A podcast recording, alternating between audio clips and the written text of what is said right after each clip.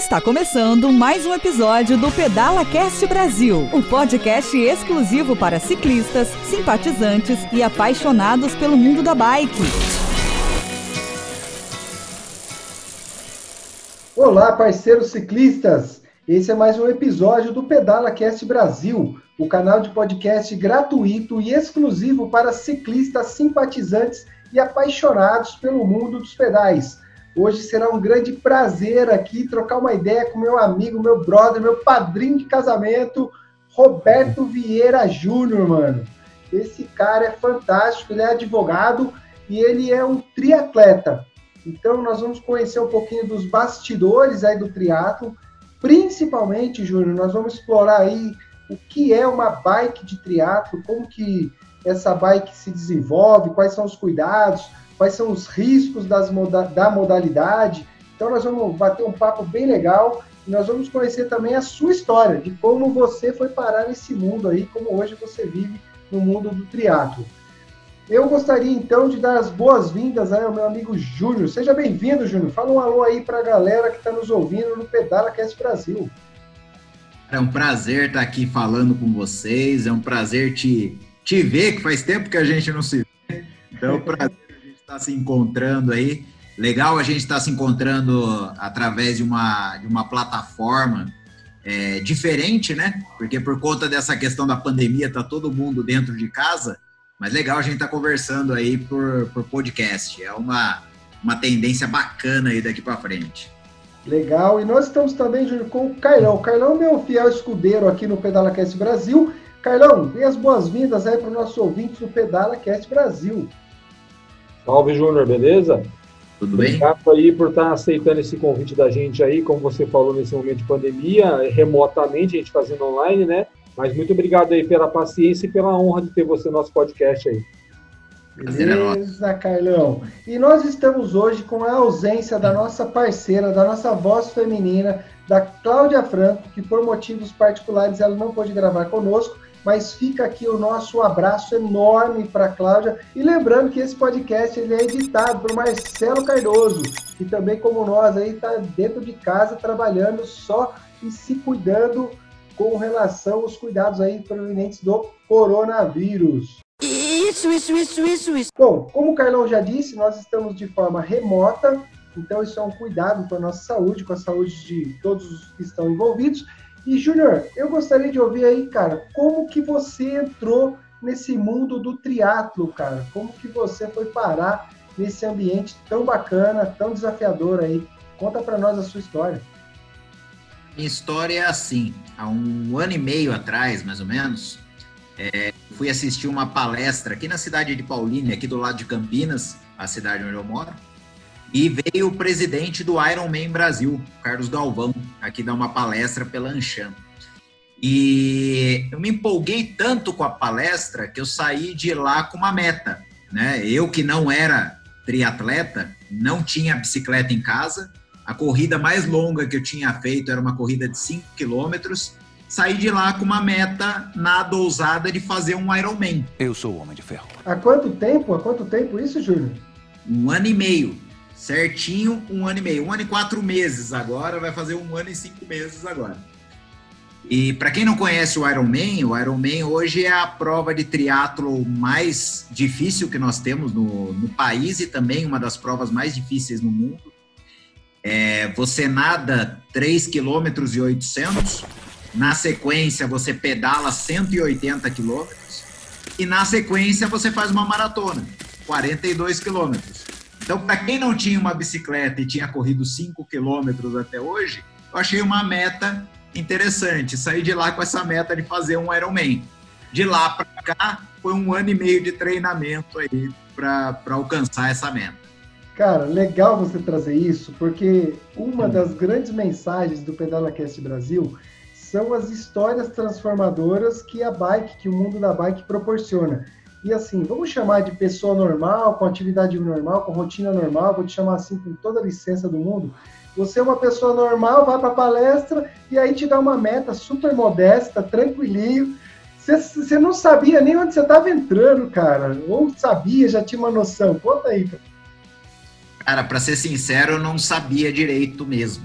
tá? Tanto que depois que eu entrei, eu descobri que você tem uma prova no triatlo que chama 70.3, que é o meio Ironman, né? Podia ter virado essa meta, mas como eu não sabia, já fiz a, a o full como meta, então eu, hoje eu já completei duas provas de 70.3 Ironman, né, que é a meia distância, uma em Maceió e uma em São Paulo ano passado.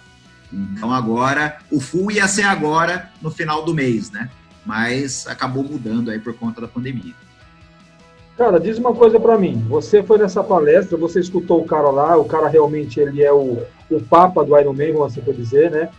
Já assisti algumas matérias dele online, nada, nada que eu seguisse, porque não é minha área, mas eu assisti uma, algumas coisas dele. Ele fala muito bem, e eu acho que dessa maneira que ele fala muito bem, ele te incentivou muito bem. Você disse que você corria 5 km, mas vamos jogar pelo outro lado. Você já tinha pedalado uma distância maior, alguma coisa, você já tinha nadado, você já nadava, você já tinha aquela história assim, vamos jogar, tá muito na mídia hoje, o histórico de atleta, ou você começou do zero? Carlão, eu sempre fui nadador, né? Eu nado desde os meus seis anos, competia natação, né? Natação em piscina. Natação, conforme você vai ficando mais velho, você vai aumentando a distância, né? Você não aguenta mais competir os 50, você vai para os 100, vai para os 200 e até a hora que eu já estava nadando no mar, né? Então, a minha vida inteira é natação. Mas bike, para ser bem específico, eu nunca tinha pedalado. Acho que a última bicicleta, um ano e meio atrás, que eu tinha pedalado era uma Caloi 10, para você ter uma ideia. Então, eu saí da natação, o que é difícil, porque a maioria dos atletas de Ironman, é, do triatlo em si, eles vêm ou da corrida ou da bike. Pouquíssimos vêm da natação. Tanto que a maioria dos triatletas, eles não nadam bem. Eles nadam mal, pedalam bem e a maioria corre muito bem. Né? Então é essa a estrutura mais ou menos triatlo. Mas eu venho da natação, eu já era atleta da, de natação e, e assim continuei. Ô Júnior, e fala para mim como foi isso quando você chegou hum. na sua casa com essa meta na tua cabeça e dividiu isso com a tua esposa. Cara, ela também não entendeu muito o que era. Então essa, esse ponto foi tranquilo, mas eu fiz mais ou menos assim. Eu defini o que eu ia fazer, cheguei em casa e fiz a inscrição. Então ali eu já paguei, é, calculado aí com reais na época e tudo mais, R$ 3.300, já paguei, então aí não tinha jeito, aí era questão de vamos fazer e vamos para frente. Na sequência eu já fui ver a bike, né, já fui atrás de comprar a bicicleta e tudo mais, e o mais simples de montar acaba sendo a corrida, né, porque aí você precisa de um, de um shorts, um tênis e bola na rua, né.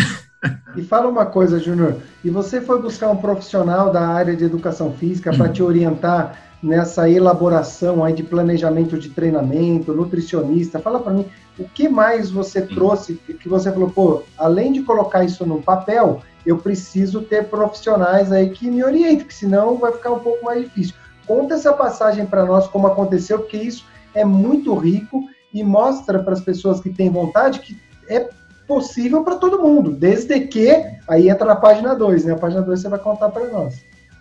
Educa, excelente pergunta, cara. É uma prova num nível já de Ironman, é, você não faz sozinho. Esquece, não existe isso.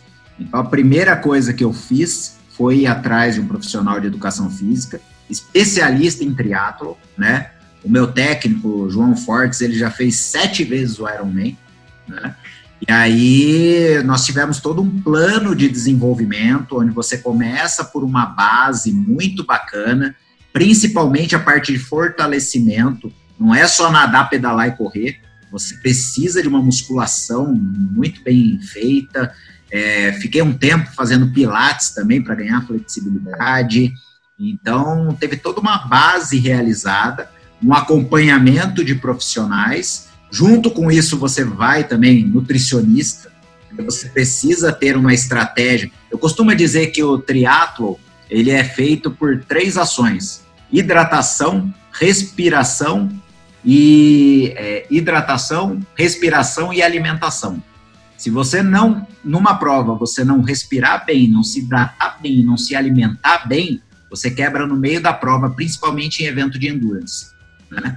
Então, desde o começo eu tenho acompanhamento, tanto profissional de educação física, profissional na parte nutricional, fisioterapeuta, porque você precisa muita questão aí de recuperação muscular, né, que são os recoveries, né? Recovery eu faço praticamente toda semana, então tem toda uma estrutura e uma equipe por trás disso. Legal. E como você adequou isso, cara, no seu dia a dia de trabalho, né?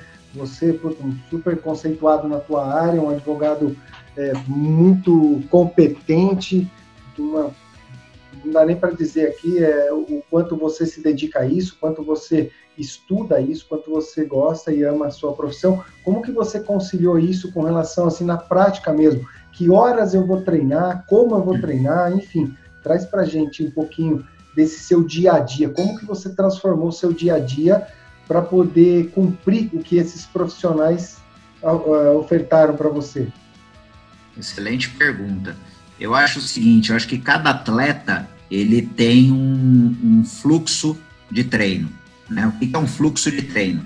É aquele melhor momento que você tem para render de treinamento. Né? Eu, eu sou um atleta que eu sempre rendi muito melhor os meus treinos pela manhã. Então eu, eu montei toda a minha agenda, toda a minha estrutura para treinos pela manhã, trabalho no decorrer da manhã. Algumas vezes preciso ir na hora do almoço treinar, volto ao trabalho e termino o dia muitas vezes treinando também. Né? Então eu precisei conciliar toda a minha agenda de compromisso, a minha agenda de treino. Mas o atleta sempre tem que ver isso, qual é o melhor momento para ele também treinar. Porque não adianta nada você render mais pela manhã e querer treinar no final do dia. O que muita gente faz. E aí acaba pulando o treino. Porque o cara chega lá no final do dia, já está cansado, já trabalhou pra caramba. O que, que o cara faz? Ah, não, deixa que amanhã eu faço. E prova de endurance, ele é resumido numa palavra, numa palavra só: disciplina. Se você não tiver disciplina de treino, se você começar a furar treino, você não completa as provas de endurance. Não tem jeito. É uma pergunta que a minha pergunta também é baseada mais ou menos no que o Pedro falou. Hoje você consegue conciliar os seus treinos junto com o seu trabalho.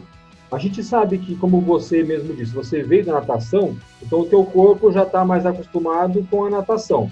A corrida, a gente sabe que é um esporte muito desgastante, muito até mais do que o próprio ciclismo. O ciclismo, de uma certa forma, você senta a bunda no banco ali, não sei se você usa uma speed normal ou você usa uma TT, mas literalmente quem já é condicionado da natação e da corrida vai muito mais fácil no ciclismo. Pelo menos isso funciona para mim que gosto de correr e gosto de pedalar.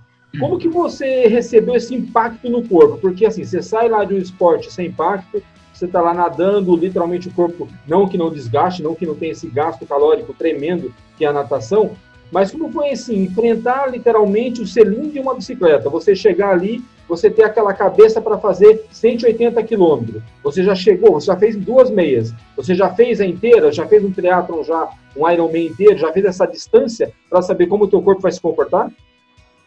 Então, excelente. É, com relação à distância inteira, não. A primeira vez que eu ia fazer é agora, no dia 31 de maio, que prorrogou para 8 de novembro. O meio, o meio Ironman, então eu já fiz duas vezes, então a distância de 90 quilômetros pedalando sim. E os treinos, que a gente estava na periodização para o Ironman, sempre são três meses antes. Nessa periodização, você vai aumentando a distância que você pedala. A gente já estava na distância de 140 quilômetros, então já tinha feito a de 100, já tinha feito o pedal de 120, agora já era o pedal de 140, já ali mais ou menos aí no do, do começo para o meio da periodização, né? Mas a natação ela tem umas vantagens em cima também do da bike e da corrida, principalmente a parte de respiração. Então, na natação você vem muito bem preparado nesse sistema respiratório né? O que te ajuda pra caramba, principalmente para correr, porque corrida você eleva muito rápido o seu batimento cardíaco. E se você não consegue respirar bem, você está gastando, você está usando força demais e vai quebrar logo na sequência. Então a natação, muito embora não tenha impacto, em termos de exercício aeróbico e respiratório, ela ajuda bastante. Na verdade, o triatlo é um complemento, né? As atividades, cada uma vai complementando a outra. Então a bike ajuda a corrida, que ajuda a natação, a natação ajuda os outros dois, a corrida ajuda os, os dois também. Você vai melhorando gradativamente em todos. Mas no começo, o corpo sofre, né? Você tem que pensar que num triatlo você sempre começa ele deitado, fica sentado e depois você termina ele em pé. Então essa mudança do deitado para o sentado, ela já sente, mas sente menos. Mas a mudança da bike para corrida, principalmente nos primeiros treinos e nas primeiras provas, eu confesso que eu pedalava, saía para correr, eu não estava nem sentindo o pé. Alguns quilômetros aí para eu começar a sentir o corpo encaixar, né? Mas hoje já é mais tranquilo. Hoje eu pedalo e saio para correr é, tranquilamente. Hoje em dia já não interfere tanto, até porque já é um ano de treinamento. Agora não tá tintindo mais nada, não tá tintindo o pé, tá é. tintindo o bunda, tá tintindo o braço, tô tintindo agora, nada. agora é só entrega a Deus. É isso aí. Sabe o que é legal agora a gente trazer para essa conversa? A sua experiência no mundo da bike. Como que foi para quem estava lá pedalando uma Caloi 10, com todo o respeito do mundo, para quem tem, para quem pedala, mas quer dizer, você não era do mundo do ciclismo, e aí você teve que ir lá comprar bike, preparar bike, quando falaram para o seu preço de uma bike, eu acho que você quase caiu para trás, porque não é um preço convencional de uma bicicleta urbana. Conta para nós essa história aí, como foi para você esse mundo da bike, em específico, mundo da bike dentro da modalidade de triatlo. Cara, a vantagem é sempre você procurar um profissional no começo, né? Então, o susto eu não tomei quando eu fui comprar bike, o susto eu já tomei do meu técnico, né? Porque quando ele explicou como é que funcionava o preço das bikes, eu falei, poxa, não sabia que era bem isso. Mas realmente eu não, não pedalava, né? Então eu fui atrás de, de uma bike, eu tive orientação aí do meu técnico, que tipo de bike comprar e tudo mais, né? É, pelo menos eu acho nem um pouco recomendado você começar no teatro e já querer uma bike de contrarrelógio, a TT, né, a Time Trail. Time Trail. A Bike Road, que é a Speed, né, muito embora eu não concorde muito com o termo Speed, porque ela acaba sendo mais rápida que a Speed, né, mas a Road ela acaba sendo muito mais confortável para esse seu primeiro impacto, né? E a gente não pode esquecer que a TT também é uma bike mais recente. Então você teve, nós já tivemos muitos recordes de Ironman por exemplo, foram construídas com a Road, né? Então, hoje em dia é uma moda você ter uma TT, mas antigamente a, a bike estradeira, como o pessoal chama carinhosamente a Road aí, ela, ela fez bastante, construiu muito Ironman aí, construiu muitos recordes, né? A primeira bike que eu tive foi uma Road usam ela mais hoje para treino, então acaba, por conta aí até da pandemia e tudo mais, acaba ficando bastante no rolo, né? Então eu tenho um rolo smart aqui em casa também. E a TT eu guardo mais para quando eu vou fazer esse pedal na estrada, né? Esses treinos, principalmente no final de semana, que são os treinos mais longos, né? Esse sábado, por exemplo, eu teria quatro horas de pedal aí, né? Mas a gente sempre tem que Hoje em dia a gente tem que ir acompanhando semana a semana, né, para ver o que, que a gente consegue treinar e que tipo de treino a gente vai fazer, outdoor ou indoor. Né? Mas a minha primeira bike foi uma road. E como que foi para você esse momento de pandemia, começar a treinar em rolo? Quanto tempo no máximo você já conseguiu pedalar? Qual que foi esse, o impacto que você sofreu? Porque vento de ventilador na cara, chega uma hora que é sacanagem, você não aguenta mais, né? Como que foi esse momento para você? O meu treino mais longo de rolo foi 100 quilômetros, que dão 3 horas mais ou menos pedalando. Eu gosto de aproveitar os meus treinos, principalmente de bike, é, também para fazer um trabalho mental, né, psicológico.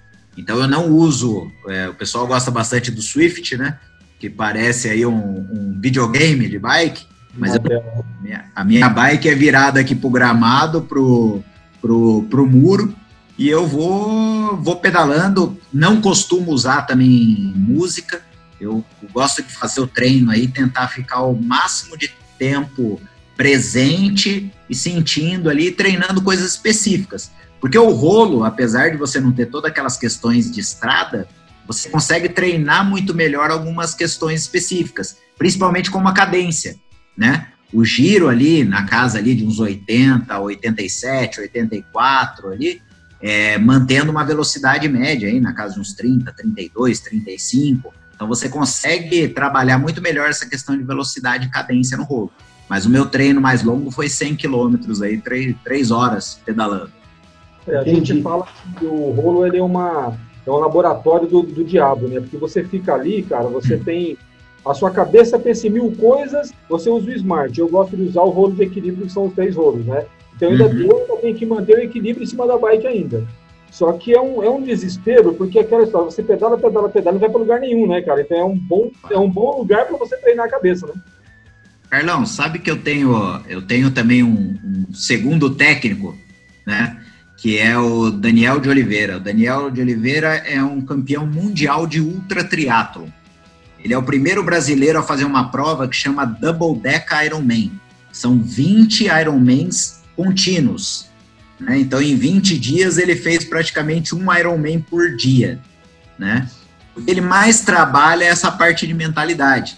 Então, eu tenho ele me ajudando na parte de mentalidade e eu tenho o João Fortes ali na parte do, do corpo, né? Eu costumo dizer que o triatlo, principalmente prova de endurance, ele é um tripé, né? É corpo, mente e espírito. Se você tiver um corpo forte, você vai até um determinado ponto. Se você tiver uma mente forte, você vai um pouco mais longe. Um espírito forte, você vai para onde você precisar fazer. Então, quando você começa a fazer esse treinamento mental também, eu acho que você, o seu treino sobe de nível. Né? Eu vi muito atleta, principalmente atletas bons que eu acompanho pelas redes sociais, os caras sofrendo demais nessa pandemia, principalmente pelo fato de ter que pedalar em rolo, né? Como eu já uso rolo para fazer também um trabalho mental, para mim já não foi tanto impacto. Para ser sincero, eu até gosto de pedalar no rolo, né? Quando você fala fazer 100 quilômetros no rolo, eu acho que o pessoal até tem tremedeira. Tem nego que não passa de uma e meia no rolo, tranquilamente. Mas eu, particularmente, eu gosto. E foi uma das coisas que eu aprendi aí com esse campeão mundial de ultra triatlo. Então, como eu disse, preciso de uma equipe muito boa para trabalhar em prova de endurance. Legal você trazer isso, Júnior, porque a maioria das pessoas, né, não tem essa visão, né, essa sensibilidade de, de saber, de ter ideia de que você tem uma fase do treino que obrigação é ter um corpo preparado, né? Depois, o quanto você vai nutrir esse corpo é uma outra coisa que a gente às vezes não olha para ela. E depois disso, transcendendo isso, é o quanto a tua mente, teu espírito, ele está dentro dessa modalidade. Isso para o ouvinte, eu tenho certeza que é muito interessante para que ele é, entenda um pouquinho desse mundo, né? Porque não é tão simples assim você só chegar lá depois da palestra e falar, ah, eu tenho uma meta. Então, a meta ela vem acompanhada de muito trabalho, de muito esforço, e isso aí é legal. Eu queria que você trouxesse para nós, é, que estamos mais ligados aí ao mundo das duas rodas, quais são os riscos que você vê, assim, para o praticante, que ele deve tomar algum cuidado, não agora considerando que você está pedalando no rolo, mas quando você vai para a estrada, quando você vai para natação, o que, que te chamou a atenção que você falou, putz, eu tenho que tomar cuidado com isso, porque isso é perigoso, isso faz parte da modalidade, eu tenho que aprender a conviver. For, quais foram suas experiências com relação aos cuidados aí que você deve tomar para praticar o triatlo? Excelente, Pinduca. Principalmente em treinos mais longos, quando a gente fala aí de um pedal acima de 70 quilômetros, né? 70, 100, 120, 140 eu acho que você tem que estar tá de olho em várias variáveis, né? Primeiro que pedal em estrada já tem que haver uma atenção, né? Principalmente porque não é só você, é você e todos os motoristas que ali estão, né? Então, eu particularmente sempre procuro pedalar em estradas de baixo movimento. Não gosto de pedalar, vejo muito ciclista pedalando aqui pela Bandeirantes, Anhanguera, não é o tipo de pedal que eu gosto, que eu acho que eu fico mais tenso do que curto o pedal, eu gosto de curtir o pedal, né? Então, eu pego estradas com menos movimentos de carro, principalmente no final de semana, tomar muito cuidado com hidratação e alimentação, porque como, como normalmente a gente vai muito longe para voltar muito longe, se você não for preparado em hidratação e alimentação, a chance de você ficar no meio do caminho é enorme. E ciclismo a gente sabe, quando você quebra no meio do pedal, é muito difícil você recuperar. Não é só questão de você parar a bicicleta e descansar um pouquinho. Não é A perna já não é mais a mesma, a sua respiração já não é mais a mesma e principalmente a sua mentalidade já não é mais a mesma. Né? E se você não sair preparado para tudo isso, uma vez nós saímos para fazer um pedal aqui que foram cinco pneus, mas assim, numa distância de 10 minutos cada um. Então, puta, isso quebra o treino? Quebra o treino, mas isso não precisa quebrar o treino todo, né? E você tenha lá os períodos de, de ajuste, porque, porque até mesmo uma troca de pneu faz parte desse treino mental que a gente está falando, né? Então você sempre tem que cuidar alimentação, hidratação, atenção com o trânsito, não deixar que essas pequenas interferências externas, tipo um pneu ou qualquer coisa nesse sentido, é, prejudique o pedal inteiro que você pretende fazer e nunca e tentar ao máximo não não parar o treino antes de terminar a meta aí que você tinha feito. Você tinha falado, você tinha você comentou agora há pouco que você não não gosta de escutar música tal, você vai mais sentir no ambiente. É, eu já quebrei em distâncias curtas, que às vezes você sai achando que você vai pedalar 100 km, você pedala 20 e literalmente morre uhum. e já pedalei e já quebrei em distâncias maiores, como 200, 230, 220, que eram as minhas rotinas quando eu gostava de pedalar longa distância. Como você não tem essa distração do áudio, eu também não gosto de pedalar com música, eu vou escutando totalmente o barulho do carro, é, qual que é a sua motivação principal na hora que você quebra? Pode ser uma pergunta meio capciosa, mas só quem quebrou sabe o que motiva você a continuar fazendo o pedal. Naquela hora que você chegou ali, olha, você foi lá, 80 quilômetros, tinha mais 80 para você voltar. Da onde você tira a força? O que, o que, que te motiva para voltar? É, vai parecer uma resposta meio filosófica, mas eu acho que motivação é uma coisa muito perigosa para você sempre estar tá calçado nela para você fazer qualquer coisa, né? Eu costumo dizer que não, você não vai acordar todo dia motivado. Você tem que começar a atividade e deixa que a motivação te encontra no meio do caminho, né? E para ser sincero, em um ano, de me... um ano e meio de treino do Ironman, é... eu posso dizer que a maioria das vezes eu não acordei motivado para treinar, não. Tá? Então, realmente, você tem que começar e deixar a motivação te encontrar no meio do caminho. Mas eu acho que quando, quando você tá, isso é uma coisa que o Daniel, meu técnico lá, me ensinou, cara. Eu acho que quando você tem uma meta e quando você tem um objetivo, quando acontece alguma coisa, algum fator externo, você tem que sempre lembrar, primeiro, quem você é, e segundo, por que, que você está ali? Né? O que eu estou fazendo aqui, né? Aí num pedal, cara, você está ali porque você quis se colocar naquela situação. Então não adianta você reclamar e falar, ah, não, não quero mais pedalar, tô puto da vida tal. Ué, mas você só saiu pedalar porque você quis, ninguém te obrigou a ir pedalar, né? Então, quando você começa a ter esse olhar mais positivo para as coisas, é dali que eu tiro a minha motivação. Né? A gente não pode esquecer que a vida está acontecendo a todo momento. Né? Se você está pedalando na estrada, cara, você tem ali uma série de coisas acontecendo, não é só você no mundo. Né? Você tem um ambiente bonito, você tem um, uma, um visual bacana, você tem outros, outras pessoas pedalando. Então você tem que começar a gostar do que você faz, né? E é dali que, você, que eu tiro a minha, minha motivação. É, é, eu até hoje não experimentei essa questão de quebrar porque, porra, não quero mais fazer. Não, eu já cansei bastante, fiquei muito cansado durante o pedal. Mas nunca deixei de tentar ver o lado positivo da coisa, não.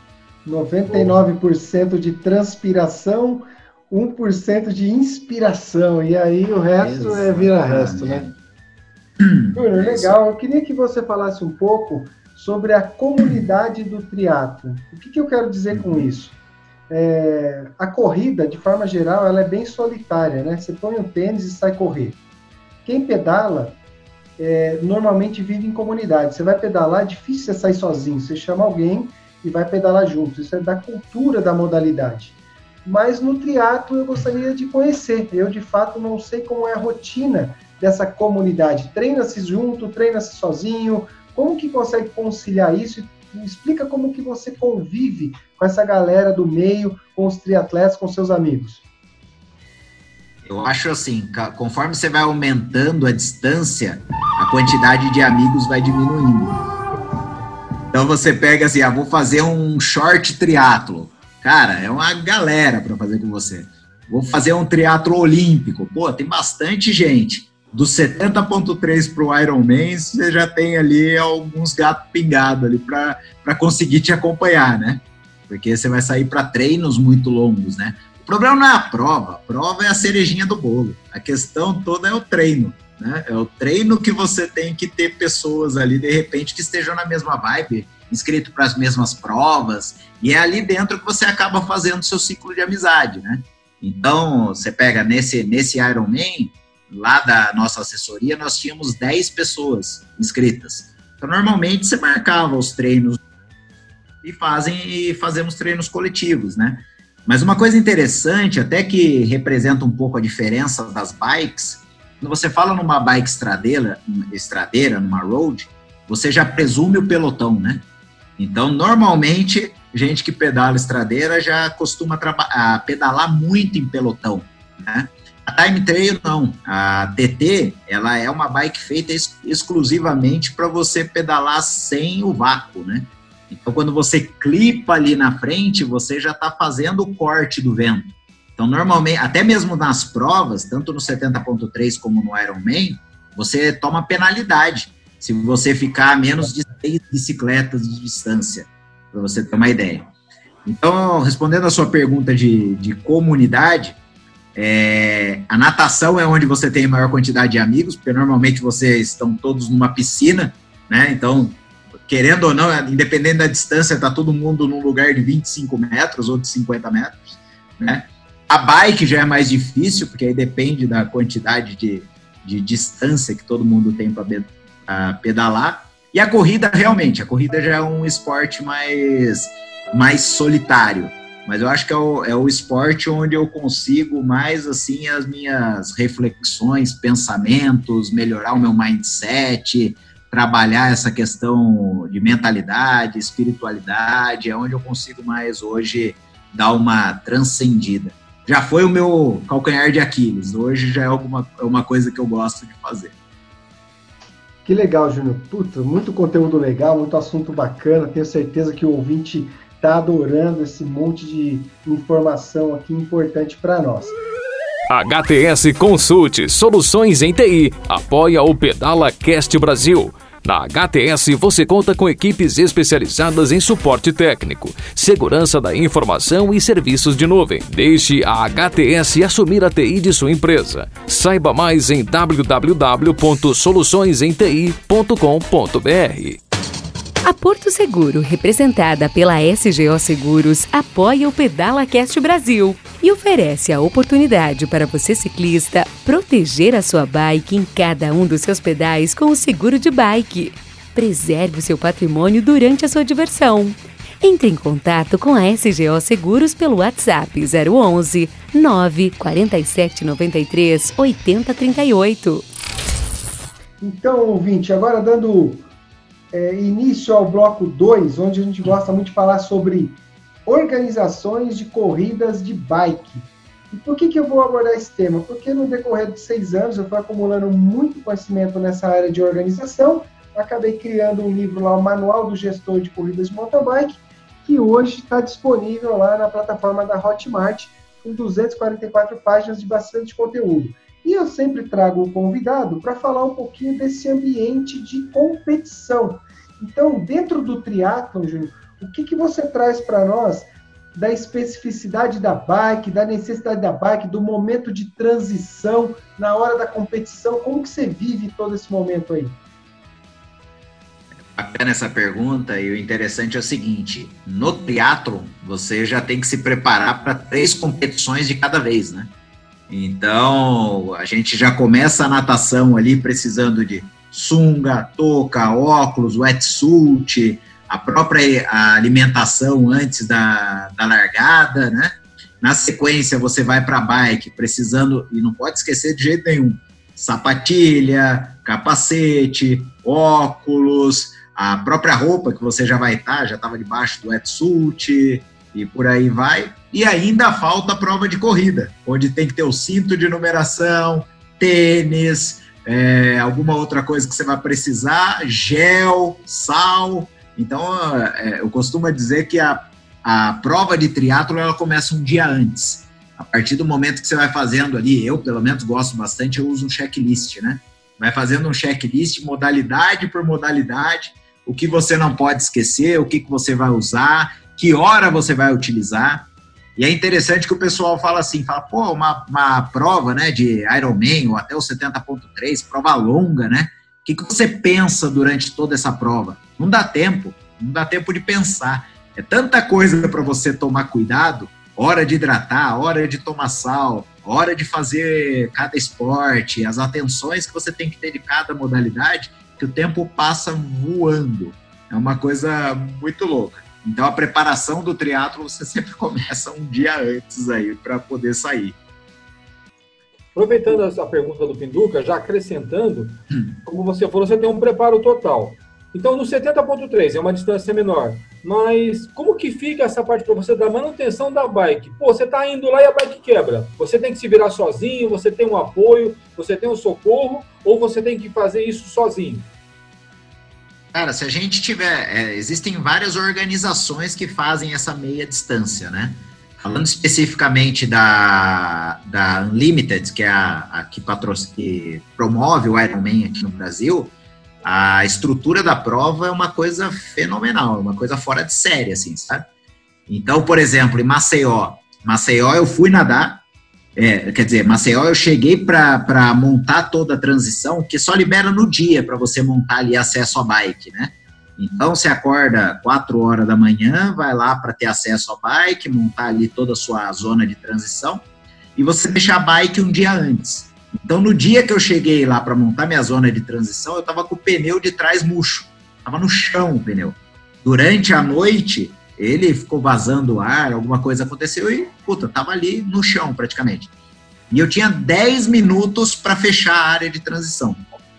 Já bateu aquele desespero, né? Mas o que, que é legal da prova do Ironman? Você tem toda a equipe da Shimano ali do lado. Então eu arranquei a roda da bicicleta, saí correndo pela área de transição com a roda na mão, cheguei ali para o mecânico da Shimano, o cara trocou o pneu para mim ali em um minuto.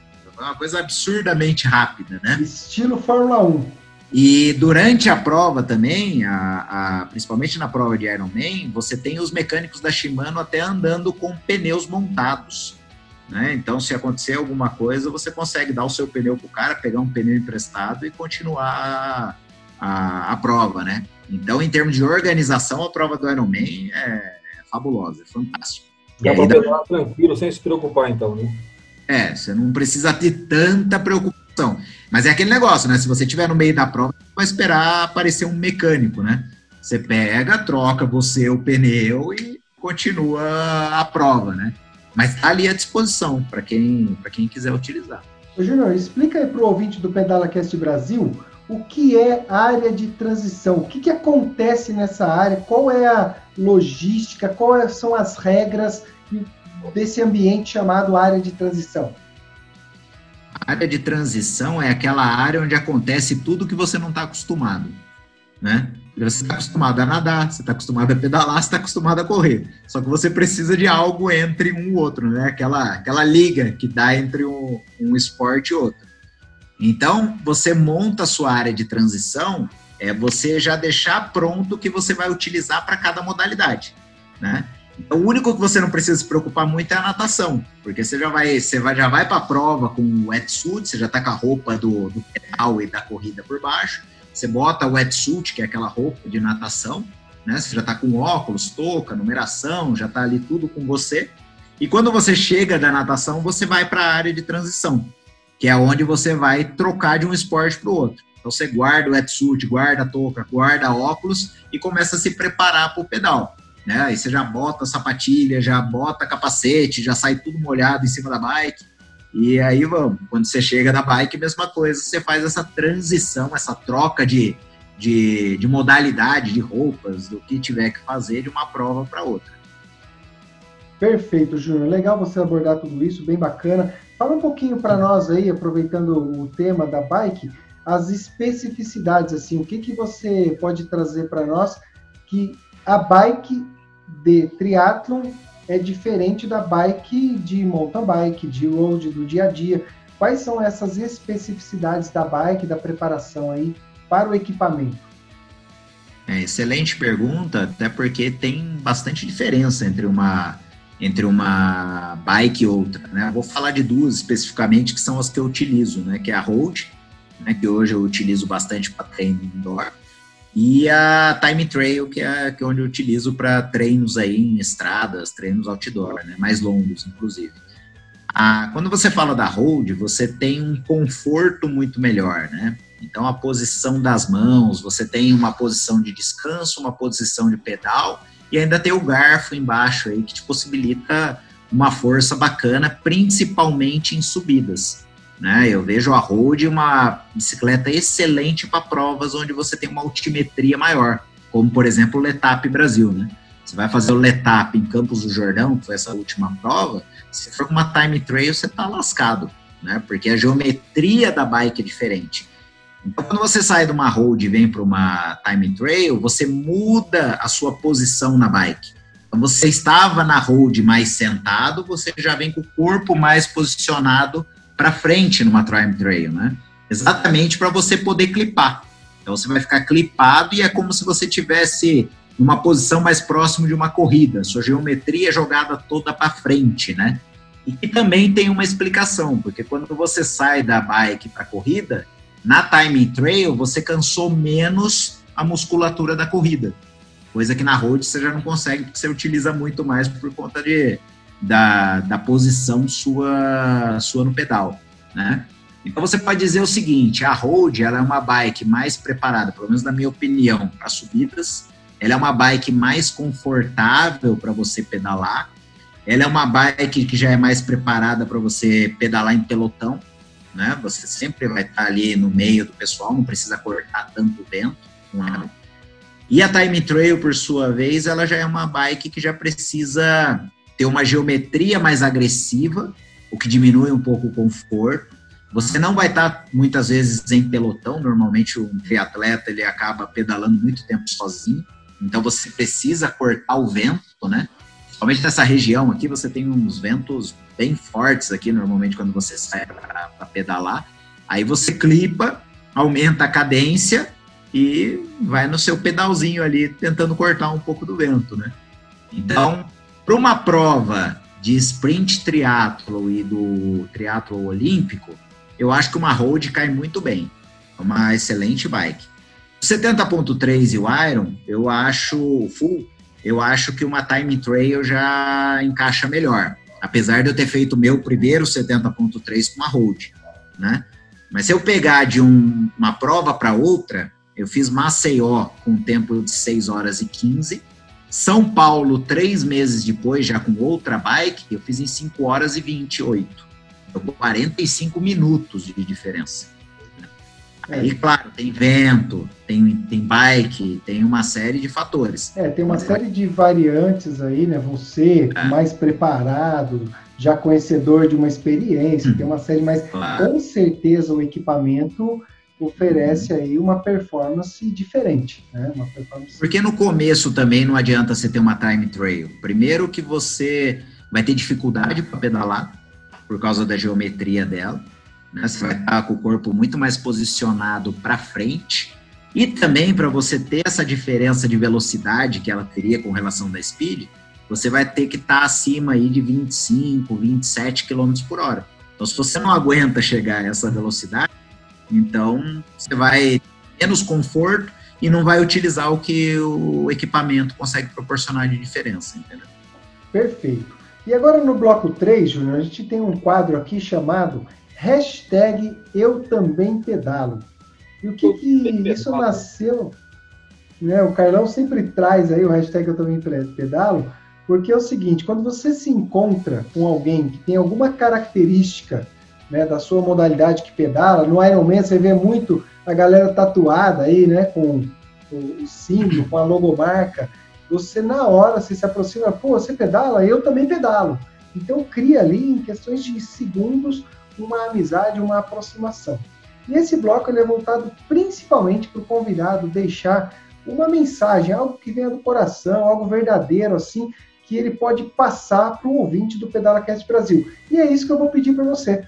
Uma mensagem aí para o ciclista ou para aquele ouvinte simpatizante que está ouvindo essa história. Não é uma palestra né, do papa do negócio, mas é de um cara que saiu lá do, da palestra decidido e transformou aí sua vida com certeza depois de enfrentar todo esse desafio para poder completar uma prova.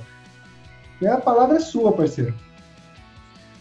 Eu acho o seguinte, é... você, se você tem vontade de fazer alguma coisa, independente do que você conheça ou não, é... pegue, pega e se coloca à disposição de fazer.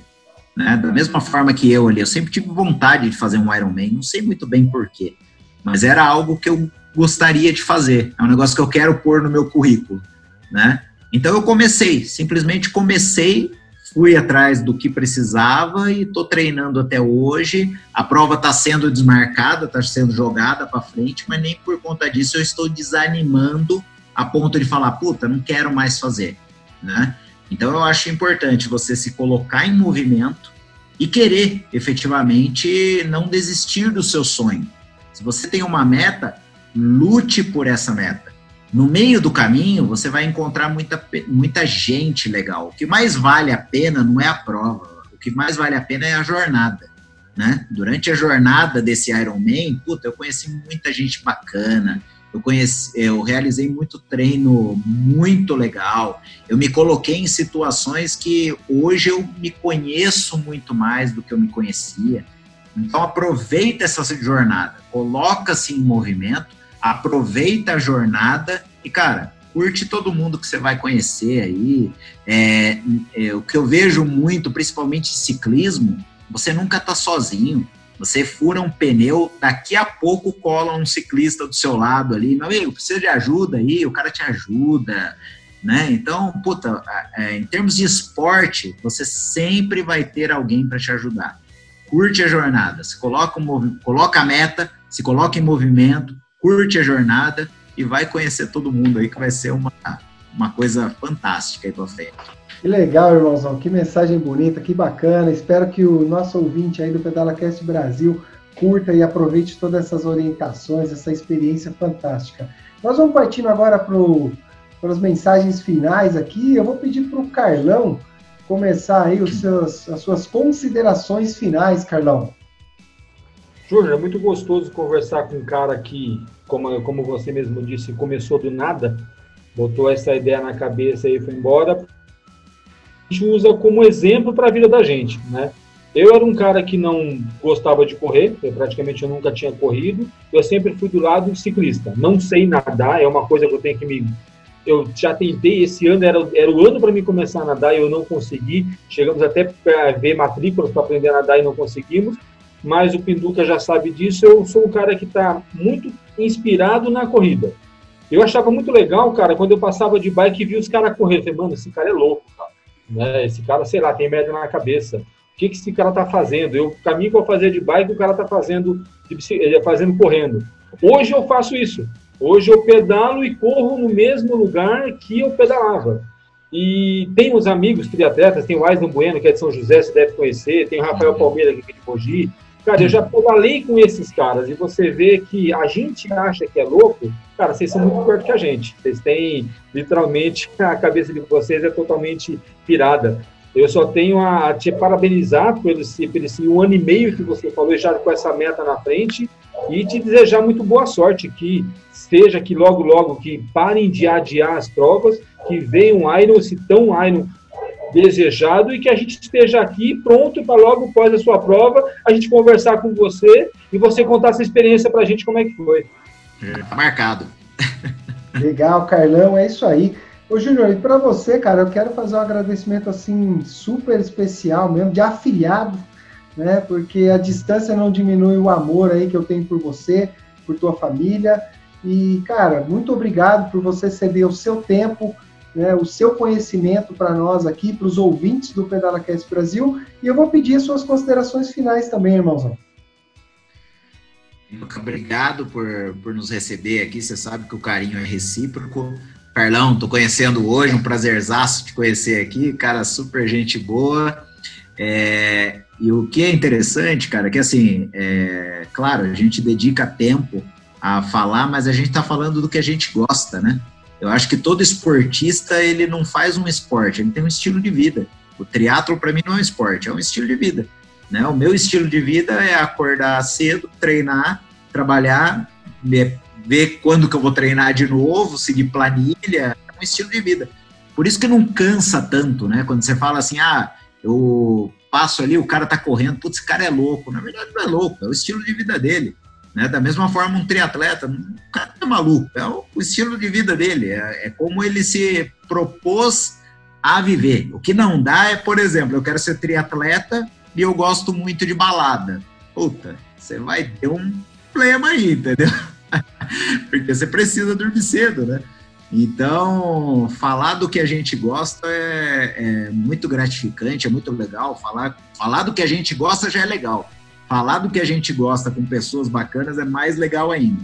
Então, um prazerzaço estar aqui nesse podcast aqui. E depois, já está marcado. Depois da prova, vamos, vamos retomar e fazer mais uma vez isso aqui, que foi muito bacana. Que seja breve, seja rápido. Que legal, muito obrigado aí mais uma vez. Eu quero também agradecer a todos os ouvintes que acompanharam nós nesse episódio do PedalaCast Brasil até o final. Dizer para vocês que o motivo disso aqui existir é, sinceramente, a presença de vocês ouvindo, compartilhando, distribuindo isso tudo, porque sempre tem aí nesse momento tão difícil que todos nós estamos enfrentando, uma palavra legal, uma história bacana, um exemplo motivador, como nós tivemos hoje com você. Então, galera, muito obrigado por vocês estarem conosco. Vou pedir mais uma vez que vocês continuem a compartilhar esse material, porque nós já estamos nos quatro cantos do Brasil, já tem gente fora do Brasil curtindo o PedalaCast Brasil. E para quem quiser encontrar mais informações, as nossas fanpages de Facebook, Instagram, LinkedIn, tudo arroba PedalaCast Brasil e nosso site pedalacastbrasil.com.br. Quero também dizer que existe lá um grupo de WhatsApp que basta vocês entrarem lá no Instagram, colocar, mandar um direct para o Carlão, ele responde e vocês começam a partilhar conosco informações mais aprofundadas de vários assuntos do mundo das duas rodas. Para quem está no Spotify, para quem está no iTunes, não deixa lá de clicar no botão seguir, deixar suas cinco estrelinhas, que na verdade agora é o podcast do, da Apple Podcast, né? iTunes é para os veteranos, né? O negócio está mais moderno agora. Então, pessoal, muito obrigado.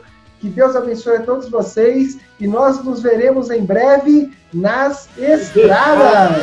Valeu! É isso aí,